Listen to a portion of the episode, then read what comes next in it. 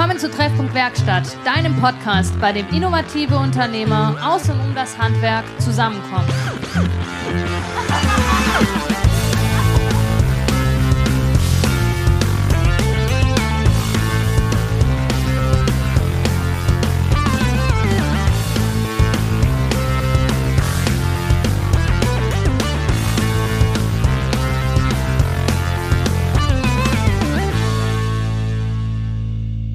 Hallo und herzlich willkommen zur dritten Folge im Jahr 2021 Treffpunkt Werkstatt. Wieder mit der lieben Hanna und mir. Und die Hanna hat dieses Mal wieder einen Gast mitgebracht. Genau, ähm, ich habe den, den Thomas Gorski von Airteam eingeladen. Und ähm, Thomas hat eine Geschichte der Woche mitgebracht, die mich in Stocken gebracht hat und wo er uns bestimmt jetzt gleich ganz viel zu erklären kann. Und zwar ist seine Geschichte der Woche eher das Thema, also nicht keine richtige Geschichte, sondern das Thema NFT. Non-Fungible Tokens. Ähm, es ist eine Kombination der Blockchain und digitaler Kunst. Thomas, stell dich kurz vor und erklär mir bitte genau dieses Thema, weil ich habe es nicht verstanden und hatte keine Zeit zu googeln. Sehr gerne. Hallo Hanna, hallo Jan. Ja, freut mich, dass ich heute hier mit äh, dabei bin. Ähm, ich bin Gründer von Air Team Area Intelligence. Du hast ja schon mal ganz kurz gesagt, wir erstellen ähm, Aufmaße mit Hilfe von Drohnen und auch mit etwas künstlicher Intelligenz und maschinellem Lernen. Aber dazu nachher mehr. Ähm, zur Geschichte der Woche, du hast ja schon gesagt, NFT ist, was gerade so ein relativ großer Hype in den USA ist. Ähm, das Non-Fungible Token hört sich so so äh, schwierig an auf Englisch. Im Endeffekt ist es eigentlich nur, dass es sagt, dass es etwas einmalig gibt. Das ist im Endeffekt wie ein Zertifikat der, ja, der Authentizität, was du ja bei Kunstwerken in der Regel immer hast. Und diese NFTs machen es möglich, dass du online eben auch Kunst handelst. Mhm. Ich weiß nicht, ob jemand vielleicht gerade mitbekommen hat, dieser größte Künstler, der irgendwie äh, mit digitaler Kunst handelt, hat gerade für 69 Millionen US-Dollar seine Kunst verkauft und dieses NFT sagt eigentlich nur, wer der Besitzer ist. Theoretisch kannst du dir einfach einen, einen Screenshot machen und sagen, dann hast du es auch. Aber es gibt halt einen Besitzer und wie auch bei Kunst in echt ist es natürlich so, der, der das Original hat, äh, ist was Besonderes. Also im Endeffekt ist es eigentlich nur ein Recht zu sagen, ich habe das Original. Aber es ist mhm. gerade ein Riesenthema. Da kommen auch so Themen wie zum Beispiel so Sammelkarten wieder auf. Ich weiß nicht, ob ihr euch früher noch an Panini erinnert. Das gleiche gibt es mit Fußballkarten auch und das gleiche gibt es auch noch mit Basketballkarten, ist ein Riesenbusiness. Die Leute in den USA zahlen halt für Bilder oder kurze Videosequenzen von irgendwie LeBron James 250 bis 500.000 US-Dollar, mhm. um diese limitierten Sammelkarten zu haben. Und das finde ich ist einfach ein super spannendes Thema, weil es jetzt, jetzt gerade so diese Kunstwelt betrifft, aber in Zukunft vielleicht auch mal, wie wir irgendwie, ja, Häuser kaufen oder ähnliches, indem wir halt ein Zertifikat haben und vielleicht auch gar nicht mehr mit Banken das Ganze machen, sondern eben in Zukunft vielleicht über die Blockchain, ob ich dann mein Haus irgendwann mal mit Bitcoin oder Ethereum oder was auch immer was kaufe. Ist vielleicht noch ein bisschen hin, aber ich glaube, es ist eine ganz spannende Sache, dass wir da nicht mehr äh, von zentralen Banken und den ihren Kreditvergaberichtlinien abhängig sind. Ja, krass. Ähm, wow. ähm, Jan, steigst du durch oder? der ist, der, ich glaube, der Jan ist äh, eingefroren. Der hat, äh, der hat eine schlechte Verbindung gerade. Ich übernehme einfach. Ähm, Thomas, du hast es angekündigt jetzt eingehend, dass ähm, ihr Air-Team, euer Name sagt es schon, ihr habt irgendwas mit Luft zu tun. Ähm, was macht ihr genau? Stellt doch ganz kurz eure Dienstleistung vor, was ihr genau macht und wo genau der Schnitt zum Handwerk ist.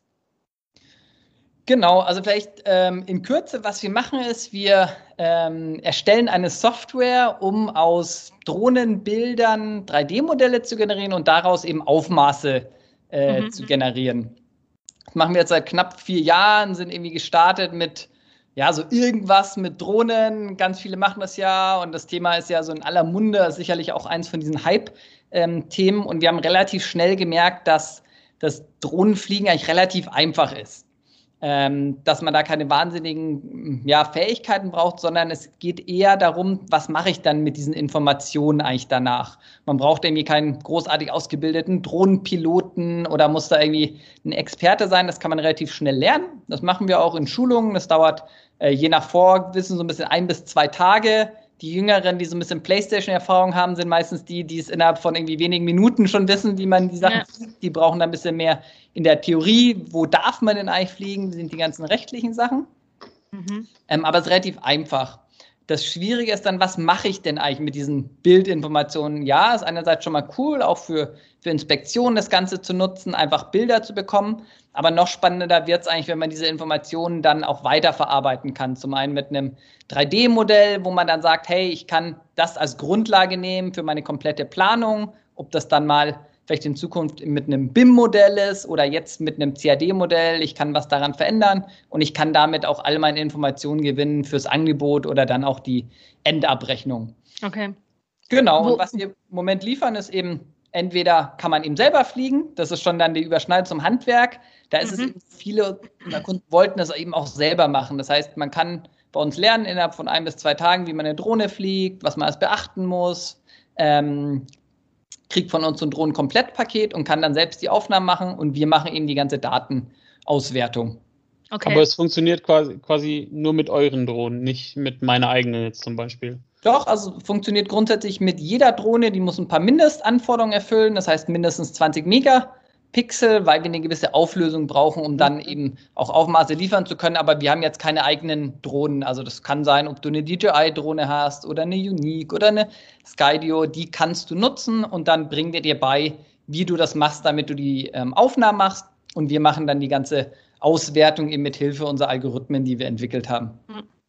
Ihr habt aber auch eigene Piloten bundesweit im Einsatz, die für euch fliegen, um eben, ja, jetzt gerade komplexere Themen, wo ein Handwerker vielleicht sagt, jetzt gerade wir, wir müssen äh, im Großraum Stuttgart äh, Kirchen befliegen. Da sind wir immer ganz froh, wenn ein, ein, ein erfahrener Pilot von euch mit dabei ist und vor allem ähm, euer Wissen im Bereich, wie stelle ich den Antrag, worauf muss ich achten und so weiter und so fort, ähm, dass das reibungslos läuft. Das heißt, da habt ihr auch den Service, die Dienstleistung dahinter, dass ich bei euch anrufe und sage, hey, liebes R-Team, ich habe da ein Objekt, das muss beflogen werden, ich brauche Maße, ich brauche Informationen.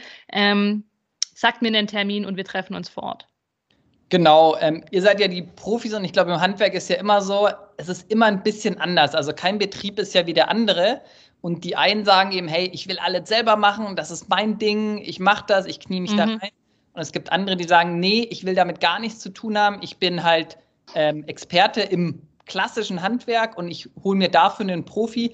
Das ist wirklich mehr so eine Einstellungssache. Ich glaube, beides geht eben. Und es gibt auch Fälle, wie zum Beispiel mal viele Solarkunden auch, die dann sagen, hey, ich habe am Montag ein Projekt irgendwie in Frankfurt, am Mittwoch eins in Cuxhaven, danach wiederum eins irgendwie in Garmisch-Partenkirchen. Die fahren natürlich oder sollen auch nicht durch die ganze Republik fahren. Ja. So ein Pilotennetzwerk eben sehr viel Sinn. Oder du hattest ja auch schon angesprochen, wenn man sehr komplexe Gebäude hat oder wenn die, wenn die Rechtslage mal äh, bisschen komplexer ist, dann macht es sicherlich auch Sinn, ähm, da auf Profis zu vertrauen. Ähm, und deswegen bieten wir eben beide Lösungen an, für die es einfach äh, jeweils Sinn macht. Es gibt viele größere Betriebe, die sagen, hey, ich mache selber. Es gibt kleinere, sagen, ich äh, mache mir das als Service oder eben für eben auch größere, die sagen, hey, ich habe Projekte zum Beispiel deutschlandweit, wo so ein Pilotennetzwerk eben sehr ja. viel macht. Wie bist du auf die Idee gekommen? Also ich meine, du hast gesagt, äh, Drohnen fliegen, ja, das stimmt, das war, das ist so, vor vier, fünf Jahren ist das so, so aufgepoppt, dann war das so ein Hype, jeder hatte so, oder auch, ja, jeder so privat mal eine kleine Drohne, dann war das mit den Fotografieren und mit den Bildern und das war alles cool. Und ähm, Fotografen haben es angeboten. Und ähm, wie bist du auf, oder wie seid ihr auf die Idee gekommen? Ähm, ja, ja, ich bin eigentlich so ein bisschen auch über das Private dazu gekommen. Das heißt, ich äh, bin privat Kitesurfer und dann haben irgendwie so meine Kumpels angefangen, hey, man, man könnte doch irgendwie mit der Drohne filmen, das wäre doch mega geil. Und ich immer mal so geguckt, so, boah, die Dinger kosten irgendwie 1000 Euro und boah, weiß ich nicht. Und habe dann so ein bisschen nachgelesen, habe so ein paar Artikel gelesen, wo Leute sich eine Drohne gekauft haben und die dann irgendwie wieder refinanziert haben mit mhm. Immobilienfotos etc und dachte ich, ja, so schlimm wird schon nicht werden. Habe mir auch eine Drohne besorgt und habe dann angefangen, eigentlich so nebenbei mir eine Webseite aufzubauen, irgendwie so abends ein bisschen WordPress zu lernen, habe dann die ersten Fotos gemacht für Immobilienmakler. Es war tatsächlich so mein erstes richtig eigens verdientes Geld, was jetzt nicht irgendwie auf dem Lohnzettel, sondern jemand zahlt für genau das, was ich gemacht habe. Es war irgendwie ein ganz spannendes Erlebnis für mich, weil ich davor lange ähm, bei Coca-Cola gearbeitet habe und es ist natürlich ganz anders. Da sitzt du mhm. am Schreibtisch und irgendwann kommt Geld. Da ist es natürlich ganz anders. Hat im ersten Projekt natürlich ewig gedauert, irgendwie ein, ein Image-Video, was wir geschnitten haben, hundertmal umgeschnitten, neue Musik drunter gelegt und, und, und. Aber am Ende gab es dann irgendwie äh, 600 Euro und das war so, oh wow, damit lässt sich irgendwie Geld verdienen. Dann war schon mal die halbe Drohne irgendwie finanziert. Ja, und dann habe ich einfach weitergemacht und ähm, dachte, dass sich daraus ein wahnsinnig großes Geschäft irgendwie entwickelt, ähm, was ich dann irgendwann nach so eineinhalb Jahren gemerkt habe, das funktioniert irgendwie nicht so richtig. Ähm, und habe es aber erstmal gar nicht verstanden, weil ich dachte so, ja, Immobilienmakler ist doch super, die finden das alle toll, die Branche boomt ohne Ende. Bis ich dann irgendwann mal nach etwas längerem, ja, verstanden habe, so, hey, ähm, das löst halt kein richtiges Problem in dem mhm. Fall. Es ist nur so ein bisschen, ja, in Englisch würde man so, wie bitte? So ein Goodie quasi. Du Genau, so, so, so Cherry on the Cake, so mhm. ganz schön obendrauf, aber es ist, löst kein richtiges Problem. Und dann hatte ich das Glück, dass ich äh, in so einem Programm reingekommen bin für, für Startups, wo man eigentlich mal so gelernt hat, wie macht man das? Weil ich kam ja nicht aus der Branche oder ich habe weder mit Immobilien davor was zu tun gehabt, noch andere Bereiche. Und dann haben wir einfach mal getestet in jeglichen Bereichen. Wir haben mit wir haben Kräne inspiziert, wir haben Mobilfunkmasten inspiziert, Solaranlagen, also komplett durch die ganze Republik, Brücken inspiziert, was man sich irgendwie vorstellen kann. Und da haben wir dann eigentlich drei wesentliche Sachen gelernt. Das eine, was ich vorhin schon gesagt habe, das Fliegen ist gar nicht so schwer. Mittlerweile, die haben viele Sensoren, das ist wie ein Fernsteuerauto, muss man mhm. sich das vorstellen, nur mit einer dritten ähm, Dimension. Man muss ein bisschen aufpassen, wenn die Drohne sich in der Luft dreht, dann ist halt vorne nicht mehr vorne, sondern vorne ist hinten, hinten nee. wird, links wird rechts, rechts nach links. Aber man braucht so ein bisschen äh, dreidimensionales Denken, aber es ist eigentlich relativ einfach zu lernen. Das war das eine. Das zweite war, jeder von diesen Fällen, die wir da angeguckt haben, ist halt immer komplett anders. Also für Solaranlagen brauche ich halt eine Thermografiekamera, ähm, braucht dann irgendwie am, im nächsten Schritt auch die Auswertungsmöglichkeiten für Thermografie. Und eigentlich wollen die auch gar nicht ähm, eine Drohne, die wollen auch keine Thermografie, die wollen am Ende, dass jemand kommt und ihnen das Problem behebt. Das heißt, man muss eigentlich nicht ansetzen, wie ich mache eine Drohne, sondern wie kann ich das Problem lösen. Mhm. Und so sind wir dann irgendwie drauf gekommen über dieses Programm. Der Vater von einem, der mit uns in dem Programm war, war aus den USA und der war, äh, hat einen großen Dachdeckerbetrieb. Und er ist eigentlich, seitdem er 16 war, ist er durch die ja, eine ganze Ostküste der USA gefahren und die bezeichnen es dann als Estimator. So mhm. 16 Auto bekommen, hat eigentlich nur Aufmaße gemacht. Und er okay. hat uns halt erzählt, er hatte immer wahnsinnig Schiss, weil die halt immer die ganzen ähm, Flachdächer in Gewerbegebieten begangen sind, die halt unglaublich alt waren. Keiner wusste, ob das Ding irgendwie gleich einstürzt. Und er meinte auch, er hatte irgendwie zwei, drei Kumpels, die wirklich eingebrochen sind äh, in dem Dach. Und er meinte, warum kann man das denn nicht mit der Drohne machen? Wir haben irgendwie hier 2017 war das, glaube ich, das muss doch besser gehen. Mhm. Ja, sagt, getan, das haben wir dann gemacht, sind raus, haben mit den ersten Dachdeckern gesprochen und haben eigentlich relativ schnell festgelegt, ja, du kannst auf Basis von Fotos eben äh, sehr gute Maße auch machen mussten dann natürlich in den nächsten Jahren auch noch sehr viel lernen. Eben am Anfang hatten wir eben nur dieses Pilotennetzwerk, wo dann viele gesagt haben, so, ja, ich will das aber irgendwie selber machen. Und auch heute noch haben wir oft den Fall, dass wir, wir machen die ganze Datenverarbeitung und viele sagen halt, ich würde gern alles selber machen. Da sind wir Stand heute noch nicht, weil du relativ gute Rechner brauchst, du musst relativ viel dahinter eben prozessieren. Aber da sind wir sicher auch in, ja, ich würde mal sagen, so ein, zwei Jahren, dass man eben komplett alles selber machen kann und die ganze Technik eigentlich nur noch im Hintergrund ist. Mhm. Genau, und dann sind wir da mehr und mehr reingekommen, haben mehr und mehr mit Handwerkern gesprochen, haben dann auch gelernt, zum Beispiel, in welchen Fällen das nicht so gut funktioniert. Zum Beispiel bei Zimmerern ist es halt oft noch so, die brauchen eine extreme Genauigkeit von ihnen, am besten irgendwie unter einem Zentimeter natürlich. Da ist es eben sehr schwierig noch mit der Drohne. Da wird die Technik auch immer besser. Aber da ist es halt eben noch ein bisschen teurer einfach heute. Da brauchst du ja so eine Drohne für 10.000 Euro und eben nicht beim Dachdecker, dem reichen vielleicht so plus minus 10 Zentimeter fürs Angebot. Da bist du halt schon bei 2.000 Euro ja. äh, mit dabei. Ja, und so haben wir uns daran getastet, immer mehr und mehr. Und so ist es äh, gewachsen über die, die letzten Jahre. Okay. Wie, wie hast du den Kontakt zu? Also man aus deinem aus deinem äh, Erzählungen hört man jetzt, Handwerksbranche war jetzt nicht die Branche, aus der du gekommen bist. Das heißt, du hast da eigentlich keinen direkten Schnitt, sondern ihr seid da mehr oder weniger durch, ich nenne es jetzt mal Zufall, drauf gestolpert. Ähm, wie hast du dir das Netzwerk im Handwerk dann wirklich aufgebaut? Also war das dann so, wir sind ins Gespräch gegangen und haben die Bedürfnisse erfahren und die Bedarfe herausgefunden und dann über äh, Mund zu Mund und über Herausprobieren, über Messen, wie, wie habt ihr euch das Netzwerk aufgebaut? Gute Frage. So rückblickend äh, ist es natürlich gar nicht so einfach. Also im Endeffekt glaube ich, wir, was wir am Anfang oft versucht haben, ist, wir haben natürlich sehr viel, kam eben auch von der Technik, von der Drohne, was die alles verändern könnte. Mhm. Aber was ich dann zumindest über die Zeit halt gelernt habe, im Endeffekt geht es ja eigentlich immer darum, man verkauft von Mensch zu Mensch. Ja. Es geht eigentlich darum zu sagen, hey, kann man wirklich irgendwie mit dem, was man macht, ja, dem anderen vielleicht das Leben ein bisschen einfacher machen? Ähm, und so hat es dann eigentlich relativ gut funktioniert, zu sagen, hey, wir haben da eine Lösung und das wollen wir gemeinsam mit euch machen, nicht vielleicht wie in anderen Branchen, wo man sagt, hey, wir wollen jetzt irgendwie alles hier auf den Kopf stellen und sagen, ähm, morgen gibt es euch alle nicht mehr. Nee, sondern eben gemeinschaftlich ähm, an was arbeiten, wo man sagt, das bietet auch wirklich einen Mehrwert, den wir halt in dem Bereich bei Immobilien nicht so sehr hatten, wo wir kein wirkliches Problem gelöst haben.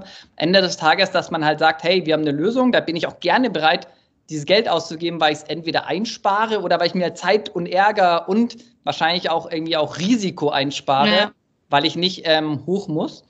Und ja, so hat es dann funktioniert, wie du gesagt hast. Ich glaube, über verschiedenste Wege, sei es über Messen, da haben wir uns ja, glaube ich, mal ursprünglich äh, kennengelernt. Mein Bruder, ja, mein Bruder war der, der Erstkontakt Tatsache. Ja. Genau. Ähm, ja, über verschiedene Innungsveranstaltungen, wo wir waren. Und so ist man immer bisschen tiefer reingekommen ja. und es hat mir einfach von Anfang an eigentlich Spaß gemacht, weil ich die Arbeit eigentlich sehr spannend finde. Ich glaube, es wird viel über Handwerker erzählt, wie schwierig die sind und so. Das sehe ich aber ehrlicherweise eigentlich nicht so. Ich finde es eigentlich eben sehr spannend, weil es sehr offen, sehr ehrlich ist. Da wird nicht um den heißen Brei geredet oder irgendwie da, ja, es ist, wie es ist. Und ich glaube, man muss auch, hat auch gewisse Herausforderungen natürlich. Ähm, aber ich, mir macht das sehr viel Spaß und ich mache das jeden Tag sehr gerne. Du hast ja, du hast ja bundesweit Kontakt zu Handwerkern. Gibt es da einen Unterschied zwischen den Handwerkern im Norden, dem Süden, dem Westen, dem Osten? Oder sind die alle vom Schlag her gleich? Also ich rede von die Handwerker zu den. Handwerk ist immer so breit. Ne? Wir reden jetzt nicht über, über es, wir reden über Ausbau, Bau, Ausbaugewerbe. Ja. Gewerke. Ähm, hast du, ist da, sind die alle gleich so vom Schlag her? Also sind halt Handwerker oder gibt es da auch nochmal Nuancen im Unterschied? Ja, wahrscheinlich kennt ihr euch da viel besser aus. Ich kann ja nur von meinen, meiner Erfahrung der letzten Jahre berichten. Ich würde schon sagen, es gibt schon so ein bisschen, natürlich auch von da, wo wir herkommen. Wir sind jetzt in Berlin gestartet, haben wir so auch von der Kunden so ein bisschen so ein, so Nord-Süd-Gefälle. Ich würde sagen, fast so, so ja, Nordost nach Südwesten. Ähm, und da gibt es schon Unterschiede, glaube ich. Es ist so, wie, wie Sachen angegangen werden. Das hängt einerseits damit zusammen. Es gibt tatsächlich ja auch in den in den Berufen Unterschiede. Zum Beispiel ähm, allein beim Dachdecker gibt es ja, ja, den Dachdecker, dann gibt es in manchen Bereichen, wo der Zimmerer auch viel der, der Dacharbeiten macht, auch bei den Klempnern, da gibt es ja schon unterschiedliche Begrifflichkeiten. Ja. Baden-Württemberg ist der Flaschner, wenn mich nicht alles genau. täuscht. Genau, ja. Flaschner, Flaschner, Klempner, Spengler sind die drei. Genau. Man, manchmal sind es ja nur äh, Wörter, aber ich glaube, das macht schon auch immer einen, einen Unterschied. Auch zum Beispiel, wenn man ja zum Beispiel ins, ins Ruhrgebiet oder ins Rheinland guckt, da ist eine unglaubliche Dichte an, an Leuten. Da sind die, habe ich zumindest das Gefühl, auch manchmal vielleicht ein bisschen offener, auch mhm. zu Innovationen, weil die sich auch ein bisschen mehr abgrenzen müssen. Wenn ich jetzt sage, zum Beispiel im Süden, glaube ich eher, besonders so jetzt Südosten eher, so wo ich herkomme, so aus München, gibt es vielleicht gar nicht so viele. Da ist auch gar nicht so der, der Bedarf, da ähm, immer neue Wege zu gehen. Mhm. Da gibt schon auch Unterschiede, aber grundsätzlich, glaube ich, sind alle machen es irgendwie äh, auf, auf ihren Weg und ganz spannend, wie Anfang schon gesagt, jeder hat so ein bisschen so seinen eigenen Weg. Mhm. Was ich aber auch ganz, ganz spannend immer finde. Auch mal immer wieder einen anderen Akzent zu hören und nicht hier immer nur das, das, das Gleiche. Das Gleiche, ja. Du kommst aus, du kommst aus, aus, aus Bayern, hast du gerade gesagt. Ja, ich komme ursprünglich aus München. Man hört es mir irgendwie nicht an, aber. Äh, man, man, hört dir überhaupt nichts an. Weder, weder Berlin noch München. Äh, ja, ja, komplett in München aufgewachsen. Meine Mama aus Ringsburg, also. Ah, du kannst es also schon doch noch, aber klingst, als ob du in Hannover aufgewachsen wärst. Ja. Ja, das ist wahrscheinlich die Notwendigkeit der Kundenvielfalt. ja, genau, damit, damit ihn auch alle verstehen. Ja, ich habe ja. hab schon irgendwann bei jemandem ab obskuren aus so einem Vortrag gehört, man sollte am besten irgendwie so ein, eine, eine, lokale Nummer in jedem Bundesland haben und dann irgendwie auch äh, Mitarbeiter in jedem Bundesland, das man auch besser versteht. Aber so, so, weit sind wir noch nicht, deswegen versuchen wir eher, dass man vielleicht mit Hochdeutsch doch irgendwie durchkommt. Ja, und ich finde, es ist auch, äh, ich weiß nicht, wann der Vortrag war, aber eine lokale Nummer in jedem Bundesland. Also ich finde es mittlerweile witzig, dass so Forsatel und so Dienstleistungsunternehmen, die Telefonabfragen machen, ja schon gar nicht mehr nach Festnetznummern, sondern nach Handynummern suchen, weil einfach die Repräsentativen überhaupt gar, keinen, gar keine Festnetznummer mehr haben. Also ich wüsste von mir zu Hause meine Festnetznummer nicht mal. So, ja. äh, brauche ich auch nicht. Ich habe mein mhm. Handy. So, und so geht es ja vielen. Deshalb glaube ich, dass lokale Nummern ist für lokale Unternehmen wie uns jetzt äh, wichtig aber ich glaube jetzt nicht, dass es irgendwie repräsentativ für, für ein Berliner Startup ist, seine 16 verschiedenen Nummern zu haben. Also, Bitte, das, ist ja, das ist ja eigentlich so. Am Ende des Tages wollen auch gar nicht wir so viel reden. Es ist ja eigentlich besser, wenn, wenn unsere Kunden für, für uns reden, wenn sie äh, mit, der, äh, ja, mit dem Service zufrieden sind, mit dem Produkt zufrieden sind. Und da ist es natürlich auch so, das versuchen wir immer weiterzuentwickeln. Wir haben sicher auch kein, kein perfektes Produkt. Wir versuchen das immer besser zu machen. Dass sich das dann natürlich auch rumspricht, das ist natürlich nicht ganz einfach, weil also die Themen, die wir angehen, sind halt oftmals jetzt nicht irgendwie in ein paar Tagen äh, gelöst. Wenn man jetzt irgendwie sagt, zum Beispiel, bei uns geht vieles um dieses ganze Thema maschinelles Lernen. Wenn man zum Beispiel einem Computer versucht beizubringen, was er da eigentlich sieht. Also als mhm. Mensch, ähm, ihr guckt euch das Dach an, dann seht ihr da irgendwie äh, 40 Grad Traufe, wisst, was für Ziegel da sind, wahrscheinlich äh, guckst du Hanna einmal drauf und kannst wahrscheinlich mit 95 Prozent der Wahrscheinlichkeit sagen, wie groß das ganze Dach ist. Der mhm. Computer hat aber gar keine Ahnung. Der weiß nicht, wo oben ist, wo unten ist, was ein Ziegel ist. Für den ist noch nicht mal, der weiß noch nicht mal, was eine Fläche ist, weil ja so eine Fläche kann ja äh, das Dach kann durchhängen oder der weiß nicht, ist jeder einzelne Ziegel in der Fläche oder es kann ja auch eine runde Kante geben, wo man dann sagt, hey, als Mensch weiß man ja klar, hier ist irgendwie ähm, fängt eine neue Fläche an. Das ist für den Computer relativ schwierig. Oder zum Beispiel, wir hatten jetzt gerade so einen Fall, ähm, wo unser Machine Learning-Experte sagt, so ja, ein Riesenproblem. Hat er gemeint, Lüftungsrohre. Ich sehe, ja, wieso sind Lüftungsrohre ein Riesenproblem? Weil er meinte, ja, die haben halt keine Kanten. Ach so. Und ah, reflektieren, ja. Ist bei einem, bei einem Algorithmus, der Kanten erkennt, natürlich relativ schwierig. Und da muss man sich halt rantasten, zu sagen, dass wir dann eben äh, mit einem Zylinder arbeiten. Mhm. Alles, das ist natürlich auch, jeder hat natürlich ein bisschen andere Anforderungen auch an, an das Ganze und das versuchen wir eben ja, mehr, mehr und mehr auch in, in das Produkt einfließen zu lassen und das trotzdem irgendwie möglichst einfach zu halten und nicht wie einen, ja, ich weiß nicht, SAP oder Microsoft Windows irgendwie so komplex, Mega komplex, dass ne? keiner mehr äh, ja. versteht. Okay. Ähm, hast du, also wenn du jetzt gerade über so hochtechnische Thematiken sprichst, ähm, wir hatten gerade eben das Thema Digitalisierung, du hast gesagt, ähm, jetzt gerade äh, in, in, in Bereichen, wo jetzt noch nicht die Konkurrenz so groß ist, einfach im ländlicheren Raum, wo es halt einen Dachdecker gibt, einen Zimmermann.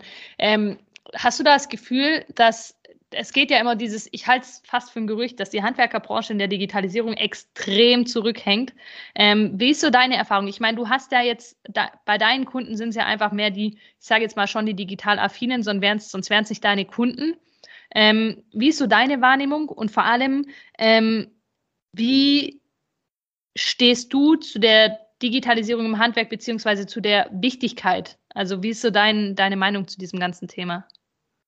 Ja, vielleicht mit dem letzten Anfang. Ich glaube, das ist ein total wichtiges Thema, weil natürlich, wenn man sich einfach mal so die, die makroökonomischen Faktoren anguckt, es gibt halt eben einfach ein Nachwuchsproblem in den letzten Jahren und es gibt einen wahnsinnigen Bedarf an Wohnungen, die gebaut werden müssen, an Häusern, die gebaut werden müssen. Das ist ja eine ganz andere Diskussion nochmal, die die Gründe angestoßen haben, ob es dann wirklich Häuser sind oder nur Wohnungen. Die möchte ich jetzt mal hier nicht aufgreifen. Aber das, ähm, das Entscheidende ist aus meiner Sicht ist, die, ich glaube nicht, dass die so weit hinterher sind. Das heißt, sehr viele digitale Tools werden schon eingesetzt, kommen auch immer mehr.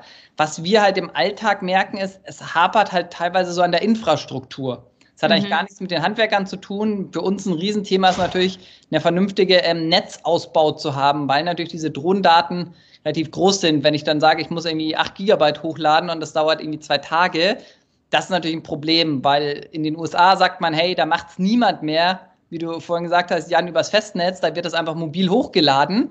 Da brauchst du halt in Deutschland irgendwie, weiß nicht, bis nach einer Woche noch nicht fertig. Oftmals, besonders im, im ländlichen Raum. Ich weiß nicht, wie es euch geht, wenn ihr äh, vielleicht noch in der Vor-Corona-Zeit viel unterwegs seid. Wir schaffen es ja noch nicht mal irgendwie einen, ein andauerndes Telefonat zu führen in einem Zug. Also ich war sehr viel unterwegs. Mhm. Auch versucht klimaneutral ist eine Vollkatastrophe. Natürlich versuchen in Zügen zu telefonieren. Also man versucht es immer wieder, aber eigentlich in 90 Prozent der Fällen klappt das nicht. Es sind eher solche Sachen aus meiner Sicht, wo wirklich ja, die Regierung wirklich ran muss, zu sagen, hey, wir haben eine gute Netzinfrastruktur, um die Voraussetzungen zu schaffen. Und ich glaube schon, dass dann auch die, die Handwerksbetriebe mit dabei sind. Es muss halt einfach sein mhm. und darf natürlich nicht schon irgendwie scheitern, wenn du halt irgendwie sagst, hast eine neue Software und dann ist das Netz so langsam, dass es gar nicht funktioniert. Dass du quasi mehr Aufwand hast, dich in was Neues reinzudenken, als dann dein eigentliches tagtägliches Geschäft ist. So, es muss eine Erleichterung sein, wie du sagst, es muss einfach sein, es muss ergänzend sein und darf nicht zur Hauptaufgabe werden sondern ja, ja muss das tagtägliche da Doing da unterstützen.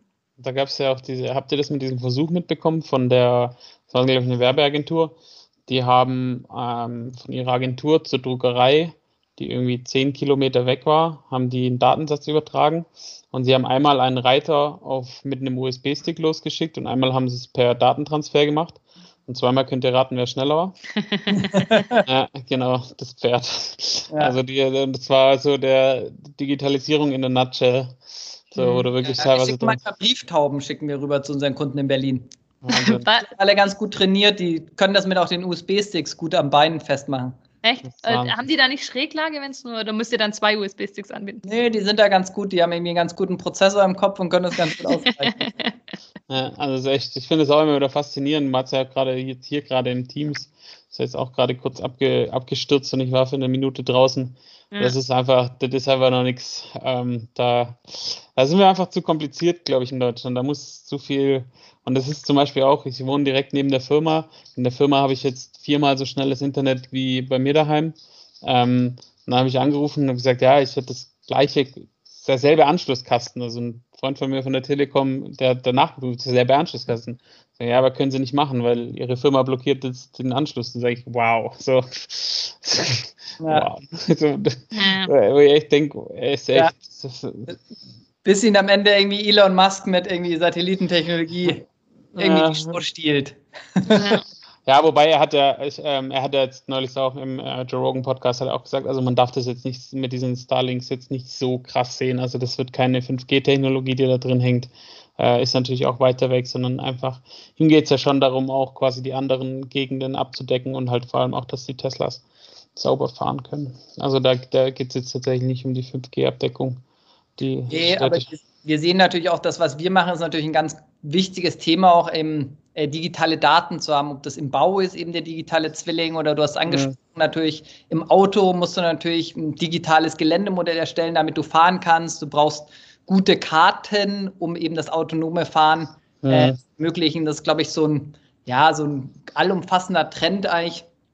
Ob man den jetzt irgendwie digitaler Zwilling nennt oder ich glaube, manche jetzt, was ich neulich immer wieder gehört habe, sowas wie äh, Capturing Reality, also die, die mhm. reale Welt irgendwie aufzunehmen und in die digitale Welt äh, zu bringen und eben im ersten Schritt sie reinzubringen und im zweiten Schritt dann irgendwie auch nutzbar äh, zu machen. Eben nicht, wir hatten, wir hatten anfangs mal ein Projekt, ich glaube 2018 oder 2019, wo wir ein Gebäude digitalisiert haben, dann haben wir die Daten rübergespielt, es waren halt irgendwie 57 Gigabyte. Da kann natürlich halt niemand mehr was anfangen. Also sch schön und gut Big Data, aber es muss halt so sein, dass man es eben auch nutzen kann, wenn ja. man damit was anfangen kann. Und das ist eigentlich immer unsere Zielstellung, zu sagen, hey, wir stellen was irgendwie zur Verfügung, mit dem man direkt halt arbeiten kann, weil sonst nützt einem die ganze Technologie eigentlich nichts. Mhm.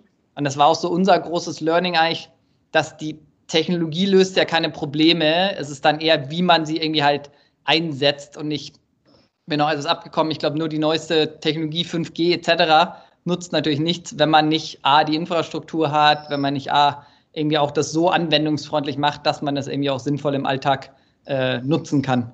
Ja, und vor allem, dass es halt einfach einem, wie du es vorhin schon gesagt hast, einen Mehrwert bietet. Also ich finde, ähm, und das ist, das ist jetzt gerade das, das euer Drohnenthema schon ein, ein super Beispiel irgendwo. Ähm, einfach nur ein, ein, Dach von oben zu fotografieren, bietet allein das schon, ohne die Maße, ohne die Daten, die ihr noch dazu füllt, sage ich jetzt mal, schon so einen exorbitanten Mehrwert, weil ähm, ich nie bei einem bestehenden, bei keinem Gebäude, sage ich jetzt mal, die Möglichkeit habe, den Blick von Strom drauf zu haben wie ein Vogel, ähm, ohne dass es einen extremen Aufwand bedeutet. Also entweder brauche ich einen extrem großen Kran, ne? je höher das Gebäude, desto schwieriger wird ähm, dann äh, bringe ich natürlich auch Menschenleben damit in Gefahr.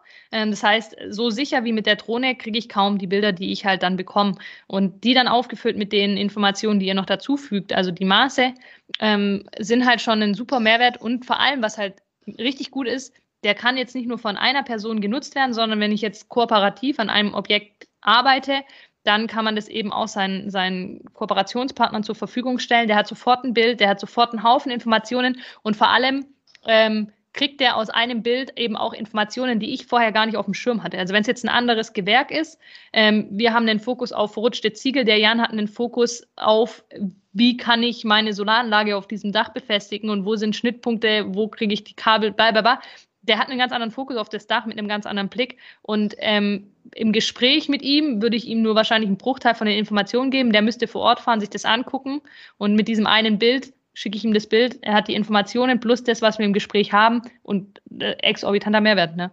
Und ähm, ich denke, so muss man dieses ganze Thema Digitalisierung etc. pp. sehen, dass es eben als Mehrwert nutzbar ist. Und ähm, ja, je mehr, je mehr Informationen man dem Ganzen beifügen kann, desto besser natürlich, klar. Ja. Ich glaube, das ist ganz ähnlich wie, ähm, wenn man sich zum Beispiel so Lieferservice und so anguckt. Die gab es ja früher auch schon immer. Das ist halt eben nur eine neue Art und Weise. Früher hat man halt die, die Flugblätter im Briefkasten bekommen und irgendwann kam ja. dann Lieferheld oder Volt oder ja, wie sie alle heißen, ähm, die das Ganze digitalisiert haben. Mhm. In unserem Bereich ist es ja eigentlich auch nichts anders. Also da, es gab die Sachen halt immer, man hat es halt eben manuell gemacht und wir versuchen das Ganze eben äh, zu digitalisieren, dass man die Daten eben, wie du sagst, eben schon schneller zur Verfügung hat oder eben direkt weiterverarbeiten kann. Zum Beispiel im Bereich Solar ist es so, dass wir unsere Daten direkt in Branchensoftware wie PV-Sol einspielen können. Dann hast du direkt mhm. eine Verschattungsanalyse. Dann weißt du eben direkt, wie es vor Ort ist und musst eben nicht mehr. Das war ja alles, alles auch schon vor zehn Jahren möglich, indem man das handgezeichnet hat in einem CAD-Programm.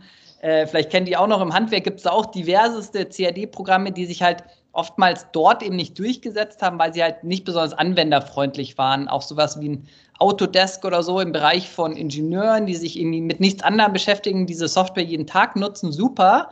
Aber wenn man das halt vielleicht einmal die Woche macht oder eben irgendwie, weiß nicht, 500 verschiedene Knöpfe hat und, äh, und einen Top-Rechner braucht und, und, und, wird es eben sehr schwierig. Und jetzt, glaube ich, ist so ein Punkt gekommen, wo die Rechnerleistung so groß ist, die Drohnen so günstig sind, wo das einfach wirklich auch für jeden Betrieb irgendwie ähm, erschwinglich ist, nicht wie vielleicht noch vor fünf, sechs Jahren, wo man eben noch Zehntausende von Euro investieren musste, bist du eben jetzt schon eben mit welchem, äh, mit wenig Geld mit dabei. Ja. Das stimmt, ja. Und die Entwicklung ist ja auch extrem schnell in dem Bereich. Also man hat ja eine exorbitante Entwicklung, wie du sagst. Ja, also vor vier, fünf Jahren ist dieses Thema erst aufgekommen, so richtig. Ähm, jetzt so langsam ist man ja auch ist, ist man in der Lage, anhand von solchen Thematiken dann ein 3D-Modell zu erstellen, ähm, das dann sogar mit einem 3D-Drucker zu drucken und so weiter und so fort. Also ist ja die Entwicklung, die da hingeht, ist super, super spannend. Ähm, die Drohnenbilder werden immer auf, hochauflösender. Also ähm, gibt verschiedenste Kameras, die man an so Drohnen hinbauen kann. Ja, das ist mal das Thema. Ähm, aber was so eine Drohne eben mit sich bringt, ist immer dieses Thema Genehmigung. Äh, wir haben es gerade eben schon gehabt, in Deutschland ist vieles kompliziert. und das finde ich zum Beispiel ist auch super, super kompliziert. Ähm, beziehungsweise ja auch dieses Thema, man muss seine Drohne jetzt kennzeichnen mit Früher war es eine Plakette, wo der Name drauf stand. Jetzt ist es eine Registrierungsnummer, wenn ich es richtig im Kopf habe. Du korrigierst mich, Thomas. Du, du bist die Expertin. Nee, äh, mach du ruhig. Du scheinst genau. sehr gut informiert zu sein. Und dann braucht man natürlich Genehmigungen. Dann ist ein Thema, jetzt wir sitzen hier in, in Stuttgart. Ähm, äh, hier haben wir Krankenhäuser mit Fluglandeplätzen, wir haben Flughäfen in der Nähe und, und, und. und Neben mir ist ein Gefängnis. Beim Jan in, in der Nachbarschaft ist die JVA, genau. ähm, die, die eine No-Fly-Zone ist, ja. Mu musst du immer was reinschmuggeln, Jan, oder was ist, äh, warum kennt du dich da so gut aus?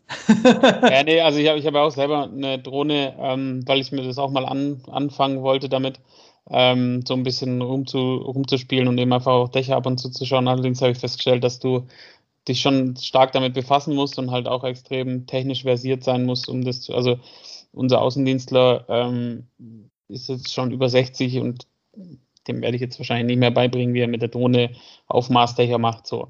Ähm, und ähm, unser Garten ist in der Nähe von der JVA. Und äh, dann. Da startet die, das Ding. Äh, und dann, wenn, doch, das startet schon, aber du kriegst quasi immer gleich die Warnung, sie sind in der Nähe 500 Meter bis, zur, bis zum Start von der No-Fly-Zone. Äh, und dann weißt du schon, was los ist. Ja. ja.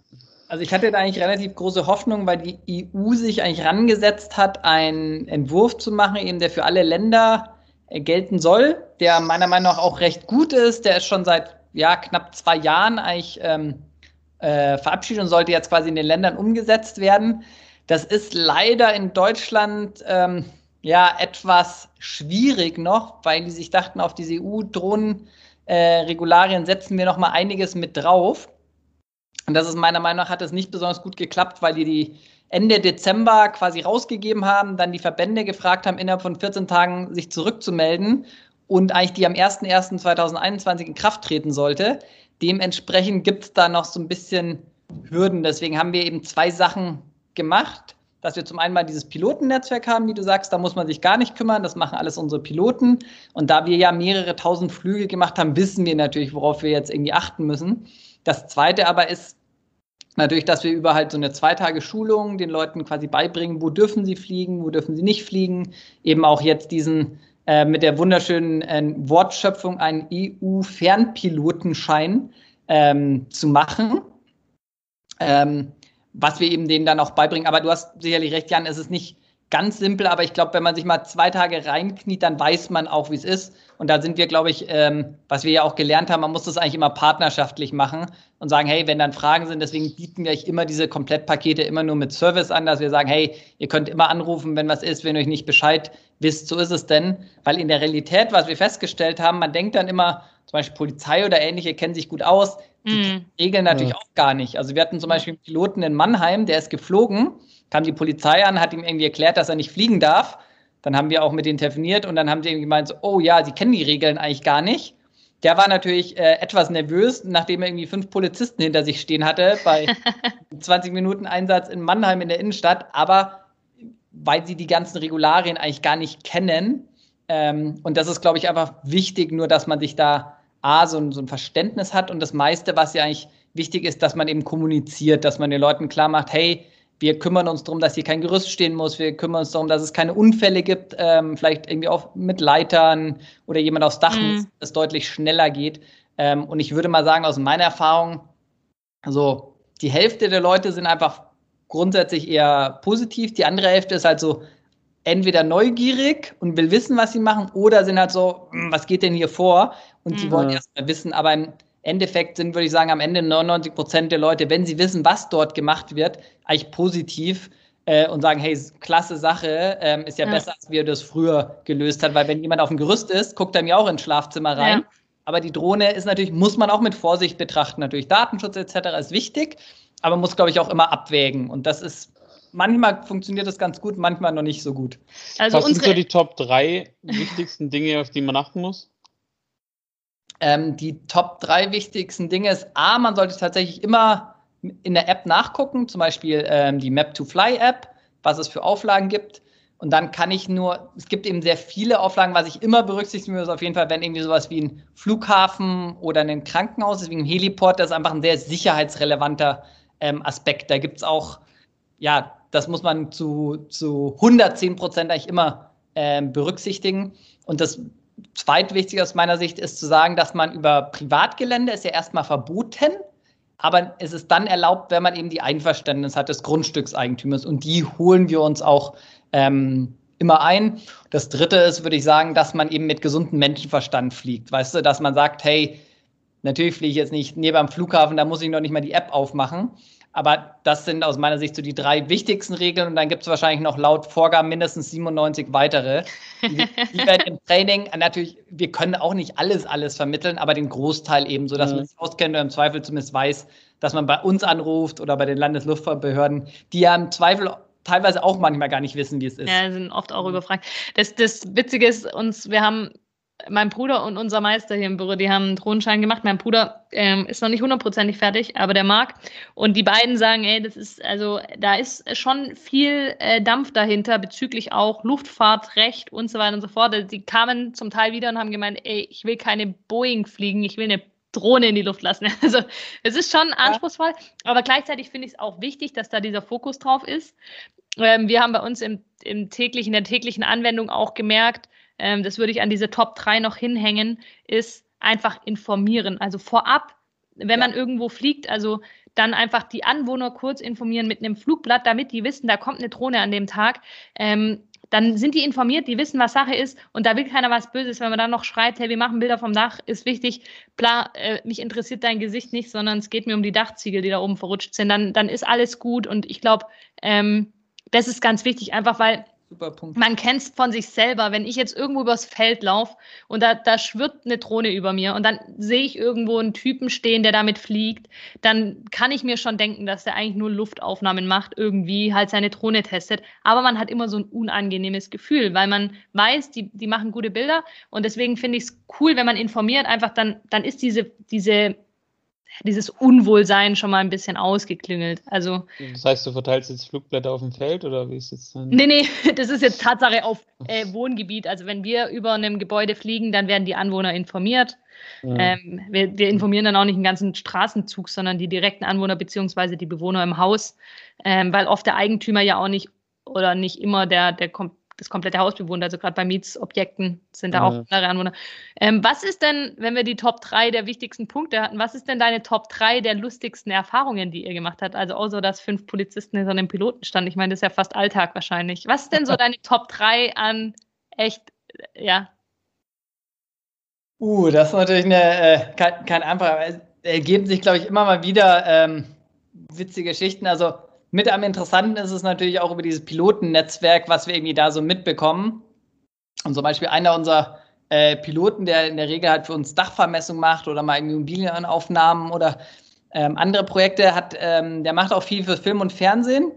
Und die wollten am Nordpol, wollten die landen mit einem ähm, ja, wasserlandefähigen Flugzeug ähm, und wollten halt den Flug, also die, die Landung filmen. Die haben aber nur einen Versuch ähm, und deswegen müssen sie, haben sie gesagt, sie müssen die Drohne während dem Flug aus dem Fenster schmeißen von diesem Flug, von diesem äh, Wasserlandeflugzeug. Dann war schon mal, und das war am Nordpol. Die Frage war, A, funktioniert diese Drohne da? Magnet ist da drin, Kompass, alles schon ein bisschen schwierig. Zweitens, dieses Flugzeug fliegt irgendwie 400 km/h. Das heißt, man ist auch relativ schnell weg von diesem Flugzeug. Und dann das größere Problem am Ende war, selbst wenn das alles funktioniert, ist es oft so, dass irgendwie auf dieser, was wie eine Wasserfläche aussieht, eigentlich sich auch unterirdisch schon Eis bildet. Das heißt, die Chance war irgendwie so 50-50, dass sie sich halt irgendwie dieses Flugzeug irgendwie in den Eisberg rammt und die nie wieder zurückkommen. Das heißt, seine Frau hat gemeint, ja, kann er schon machen, aber sollte vielleicht nochmal eine zusätzliche Versicherung abschließen, wenn er unbedingt an den Nordpol fliegen will und per Drohne die erste Landung von diesem Flugzeug filmen soll.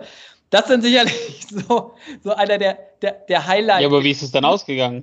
Jetzt erzähl die Geschichte auch zu Ende. Das Projekt läuft noch, es ist ein ah, bisschen ah, okay. komplizierter in der Planung. Ich glaube, selbst der Hersteller der Drohnen, irgendwie DJI, war sich nicht so ganz sicher, was dann passiert, wenn man. Die Frage ist auch schon, wenn man die Drohne aus dem Flugzeug schmeißt, dahinter sind auch Turbulenzen. Was passiert denn mit der, wenn die irgendwie dann nach unten ist? Fängt die sich dann wieder in der Luft? So richtig konnte es noch keiner sagen. Das heißt, es ist noch in der äh, Testphase. Ich weiß nicht, ob die es jetzt erstmal hier irgendwo testen, aber ich äh, halte euch gerne auf dem Laufenden, wie das. Ja, wir müssen, äh, wir müssen dann irgendwann, wenn es gelaufen ist, äh, erzähl uns bitte, ob, aber, aber, bis jetzt sind noch keine das Drohnen Leben im Privatfernsehen, wenn es funktioniert hat. Ja. Und wenn nicht auch. Ja. auch, ja. Aber bis jetzt sind noch keine Drohnen ums Leben gekommen, das ist ja schon mal gut. Nee, bis, bis jetzt ist äh, alles gut. Mhm. Ähm, ja, das sind so, glaube ich, äh, spannende Geschichten, die sich immer ergeben. Für mich so eine der, der schönsten Geschichten ist, was ihr mal gesagt habt, wenn man halt anfangs, ich glaube, so ja, drei Jahren mit den Leuten gesprochen, da kam auf die Geschichte, hoho, da kann ich irgendwie meine Frau irgendwie beobachten, wenn mhm. sie, ich weiß nicht, was macht. Das waren so vor drei Jahren die Geschichten. Und jetzt ist es halt genau das Gegenteil. Jetzt ist halt so, wow, Wahnsinn, irgendwie beste Innovation, die ich auf der Messe mhm. gesehen habe. Da merkt man eben schon, und das finde ich total schön, dass sich da auch wahnsinnig viel tut natürlich ja. äh, in dem ganzen Bereich, dass ein Umdenken stattfindet. Ich glaube jetzt auch, ja, Äh, Corona ist natürlich irgendwie schlimm, aber es hat das natürlich auch nochmal ähm, beschleunigt, die, die ganze äh, Thematik zu sagen, hey, was kann ich denn mit digitalen Lösungen machen? Wie kann ich vielleicht auch Abstand zu reduzieren? Und da ist die Drohne einfach ein Mittel. Und da gibt es auch, glaube ich, noch ganz viele. Ich weiß nicht, was ich immer wieder jetzt in letzter Zeit sehe. Ich weiß nicht, ob ihr diesen Roboterhund Spot von, von yeah. Boston Dynamics, den, der läuft über jede zweite Baustelle gefühlt gerade, ja. dass die Strabag ist oder ob das Trimble ist und so. Und das ist ja eigentlich nichts anderes. Das ist mhm. auch zu sagen, hey, wie kann ich Gebäude von innen digitalisieren? Die Drohne macht von außen Sinn. Vielleicht fliegt irgendwann auch mal die Drohne durchs Gebäude, ich weiß es nicht. Aber es sind, glaube ich, sehr viele spannende Entwicklungen, die da passieren gerade, um irgendwie die Arbeit irgendwie, ja, sicherer, effizienter irgendwie auch zu gestalten und auch am Ende Dann des. ja auch nachhaltiger. Das ist ja so, ja. also wenn ja mit dem Thema BIM, BIM, also dem Building Integration, bla bla bla, ähm, und wenn du dann natürlich irgendwie hergehst und sagst, okay, ich baue das Haus nach BIM, spiele in meine Drohne das BIM ein und vergleiche dann nachher, habe ich so nach BIM gebaut, wie BIM gedacht. Und ähm, habe dann natürlich zwar muss ich dann nach die ganzen Türen offen lassen, das ist das einfachere Mal, aber ähm, ich kann ja dann natürlich auch einfach viel, viel längere Visionen halten. Ne? Also ich sehe dann ja auch so, okay, alles klar, ähm, das haben wir gemacht, das nicht und, und wie auch immer. Und du kannst ja dann auch vergleichen, ist, soll, äh, wo sind welche, wo fehlt was und so. Und wenn du, ich kenne es ja von mir selber, wenn ich durch irgendwelche großen Projekte durchlaufe, natürlich vergesse ich bestimmt zehn Sachen zu übersehen, weil ich einfach gerade schon 400 andere gesehen ja. habe. Aber eine Drohne, die weiß ganz genau da oder halt äh, alles, was digital ist. So. Und da kann ich mir schon gut vorstellen, dass es entweder in Kombination jetzt halt mit außen innen, so wie es ja jetzt ist, ähm, oder und dann quasi äh, ein Gerät oder zwei Geräte ist ja auch vollkommen bewusst. So, ähm, zwei Datensätze sind ja immer noch groß genug. Ja, aber das kann ich mir schon gut vorstellen, dass es in die Richtung vor allem auch bei mit der BIM, BIM geht. Ähm, das ist schon. schon wie ist, wie, was würdest du, was würdest du jetzt einem, einem Handwerksunternehmer sagen, der dem ganzen Thema Drohne, Drohnenfliegen, Drohnenaufmaß komplett kritisch gegenübersteht, wo du sagst, hey, da hole ich dich ab? Was wäre da dein ähm, das ist eine gute Frage. Also, vielleicht muss ich erstmal sagen, also wir haben anfangs versucht, glaube ich, jeden davon zu überzeugen, weil wir natürlich total begeistert sind jetzt so ein bisschen, und das ist eher so meine, meine Unternehmersicht, würde ich, glaube ich, nicht mehr jeden versuchen zu überzeugen. Wenn jemand sagt, hey, ich brauche das nicht mehr, dann, dann muss ich ihn ja. auch nicht davon äh, überzeugen. Aber ich glaube, der Punkt eigentlich, den, den du angesprochen hast, ich glaube eigentlich, äh, es gibt mehrere, also ich glaube, man muss offen und ehrlich sein und nicht sagen, hey, ist alles einfach super easy, genau wie wir es jetzt auch gemacht haben, sagen, hey, es gibt auch Herausforderungen, in den, in den Regularien, wo man sich halt eben mit beschäftigen muss. Man hat nicht einfach irgendwie sofort einen Payback. Man muss, wie glaube ich, bei fast allen Sachen auch, ähm, egal ob das Digitalisierung ist oder was anders oder neue Mitarbeiter, du musst erstmal investieren, um dann wirklich davon auch profitieren zu können. Das ist da mhm. sicherlich auch so. Es gibt, glaube ich, kein Tool, was du wahrscheinlich einführen kannst und irgendwie Tag eins, jeder liebt es, findet es mega geil und sparst wahnsinnig viel Zeit Du brauchst ein bisschen eine Zeit, um reinzukommen, um zu wissen, wie das geht. Da kann ich vielleicht nochmal eine schöne Geschichte erzählen. Wir hatten neulich einen, ähm, einen Kunde, der hat äh, neu bei uns dieses ganze Drohnen-Komplettpaket genommen und wollte dann Drag and Drop die Bilder quasi bei uns auf die, auf die Plattform laden hat die dann rübergezogen und dann irgendwann mal hat er so geschrien. Und ich sage, was ist denn jetzt los? Ja, bei ihm machen sich gerade 700 Fenster auf im Browser, weil diese 700 Bilder er nicht reingezogen hat in den Ordner, sondern irgendwie in den Browser gezogen hat. also, das sind, glaube ich, das sind halt so Sachen, die passieren mal irgendwie. Das muss man halt einmal gemacht haben und dann weiß, weiß man auch, wie es geht. Mhm. Ähm, genau, ich glaube, das ist mit allem. Da muss man irgendwie ehrlich sein und da hilft es auch nicht äh, zu sagen, hey, da, es ist aus meiner Sicht ist es eben relativ einfach, aber ich habe es auch schon oft gemacht. Aber ja. bisher haben wir es bei jedem noch hinbekommen. Ähm, wir haben es auch oftmals mittlerweile so, dass eben äh, der, der Senior irgendwie auch seinen Junior ranlässt und dann ist eher die Frage, hey, darf ich mit 14 schon den Drohnenführerschein machen oder nicht? Leider erst ab 16, aber die sind natürlich, da merkt man schon, da wächst eine ganz andere Generation auf, die halt irgendwie mit äh, Controller, Playstation sind. Da kannst du innerhalb von fünf Minuten wissen die genau, mhm. was sie mit der Drohne machen müssen, wissen, wie sie die Software updaten. Mhm. Es ist völlig egal, ob das Deutsch, Englisch ist, das ist so in ihrem Blut. Intuitiv, da brauchen, ja. Die etwas Älteren brauchen noch ein bisschen, aber auch die kriegen wir alle äh, an Bord, dass sie das äh, hinbekommen. Ja, im Planetarium in Stuttgart ist ja zum Beispiel auch so, dass äh, da waren wir bei der Renovierung äh, beteiligt und ähm, das neue Planetarium steuerst du auch mit dem Xbox-Controller. Also ja. original weißer Xbox-Controller. Und dann äh, kannst du das Planetarium in Stuttgart äh, dadurch die Atmosphäre bzw. Hemisphäre durchheizen und äh, auch mal auf einen Planet oder um einen Planet oder durch einen Planet oder wie auch immer. Alles schon, äh, schon krass, was da mittlerweile einfach geht. Und da merkst du auch sofort, ähm, ich bin ein langjähriger Playstation-Spieler gewesen und für mich war der Xbox-Controller so, ah, nee. Aber so, so, so, so, so, ein Siebenjähriger oder so, der nimmt das Ding, okay, alles klar, mhm, ja, ja mh, schön, aha, ja gut, dann fliegen wir jetzt zum Mars. So. Das ist Wahnsinn, das ist so echt ja. Echt verrückt. Also das ist ja wirklich diese Generation, wo man auch festgestellt hat, ähm, warum, warum ja auch quasi diese Zwei-Stufen-Authentifizierung bei iPads zum Beispiel, damit die, die Kinder zum Beispiel jetzt nicht mit äh, Face ID auszusehen, irgendwie mit drei Jahren äh, für ein paar hundert Euro sich Ingame-Käufe zulegen. So, es ist alles schon Wahnsinn, wie, äh, wie, wie so diese Generationen verschoben werden. Total. Ja. Genau, und ja. ich glaube, das ist aber auch schön irgendwie zu sehen, dass es halt dann wiederum, ich glaube, es bringt auch wiederum zum Beispiel den Nachwuchs auch, glaube ich, ins Handwerk.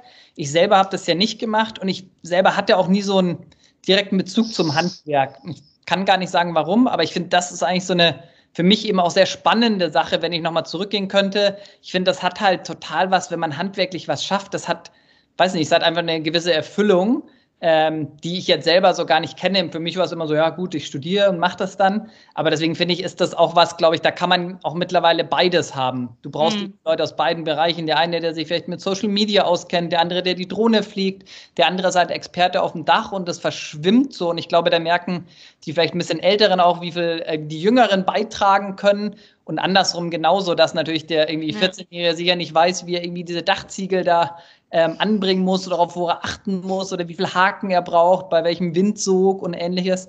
Das ist, glaube ich, eigentlich eine ganz schöne Sache und das merken wir eigentlich auch so. Also wir hatten ähm, am Anfang auch immer so, ja, wir setzen komplett irgendwie auf künstliche Intelligenz, alles automatisiert. Und im Moment ist es eher so, dass wir versuchen, es eigentlich so die Kombination, also ja. zu sagen, hey, ich kann sehr, sehr viel automatisieren und ein Teil da ist der Mensch einfach besser, der ist ja auch besser geeignet für und sollte halt eben diese Sachen, die ganz repetitiv sind, wenn ich jetzt irgendwie hundertmal irgendwo draufklicken muss, das sollte natürlich nicht ein Mensch sein, aber wo es dann darum geht, eigentlich wirklich die, die Intelligenz reinzubringen, da ist der Mensch eben äh, oftmals deutlich äh, besser. Und ich glaube, das ist auch so ein bisschen so der, der Schlüssel zu sagen, hey, ich kann das irgendwie sinnvoll kombinieren. Ich habe jetzt neulich gelesen, es gibt auch so Schachteams, die basieren auf irgendwie einem, einem ja, Computerspieler mit einem Menschen und zusammen sind die anscheinend noch besser, weil äh, sie eben da beide Stärken einbringen können. Das eine irgendwie von Intuition bis hin, aber auch eben das ganze Wissen, wahrscheinlich wie Millionen Schachpartien schon im Vorfeld. Ja, ja, ja. Und vor allem ist ja auch, und das ist, ähm, finde ich, super wichtig, menschlich, die, die, was Technik und was so PCs können, rechenleistungsmäßig, keine Frage, heftig und super, super wichtig. Aber ähm, die Menschlichkeit, und das merken wir gerade jetzt in der momentanen Zeit, die darf halt nicht verloren gehen. Und manchmal ist es ganz viel wert, wenn man nur kurz ein Telefonat führen kann und eben auf dem schnellen Weg. Natürlich könnte man das digital darlegen mit irgendwelchen Frage-Antwort-Spielen, sage ich jetzt mal, ähm, sich durch die Website klicken. Aber manchmal ist es auch das kurze Zwei-Minuten-Telefonat und dann oder eine kurze E-Mail, die dann direkt beantwortet werden kann. Und dann spart man sich eben da auch den Prozess dahinter. Natürlich muss es ein Zusammenspiel sein, keine Frage, aber es muss die Menschlichkeit irgendwo muss auch da sein. Ja, ähm, Menschen wollen halt mit Menschen zusammenarbeiten. Genau. nicht mit Drohnen. Ja. ergänzt, ergänzt werden durch Drohnen. Ähm, super, super, super spannendes Gespräch. Wir könnten, glaube ich, noch, noch ewig so weitermachen, Thomas. Ähm, vielen Dank für den krassen Input jetzt. Ich habe eine letzte Frage, ähm, bevor wir uns verabschieden. Und zwar ist es bei uns grundsätzlich so, dass der, der Gast äh, das letzte Wort hat. Ähm, und das darfst du, äh, du darfst die Folge abschließen mit ähm, dem Thema, was du unseren Zuhörern jetzt nach dieser Folge noch mit auf den Weg geben möchtest. Und dann verabschiede ich mich schon an dem Punkt. Jan, willst du noch was sagen? Nein. Dann ist es jetzt dein Wort, Thomas. Was willst du unseren Zuhörern noch mitgeben? Und äh, vielen Dank fürs Zuhören. Beziehungsweise vielen Dank fürs Dasein, Thomas. so rum. Eine Riesenverantwortung, die ich jetzt habe mit den letzten Worten, der ich wahrscheinlich gar nicht gerecht werden kann. Nee, ich glaube, ich habe es schon mehrmals angesprochen in dem äh, ganzen Gespräch, einfach offen zu sein, die Sachen auszuprobieren. Das ist eigentlich für uns immer das Spannendste, wirklich gemeinsam irgendwie auch Lösungen zu erarbeiten. Und ja, da freuen wir uns weiterzumachen. Und ich glaube, da äh, gibt es ganz, ganz viel Zukunft eben, wenn Menschen und Maschinen äh, zusammenarbeiten, damit das äh, sicherer, effizienter und am Ende immer noch menschlich ist und wir alle am Ende ein Dach über dem Kopf haben, was hoffentlich auch dicht ist. Und Strom erzeugt. Ciao. Ciao, vielen Dank euch.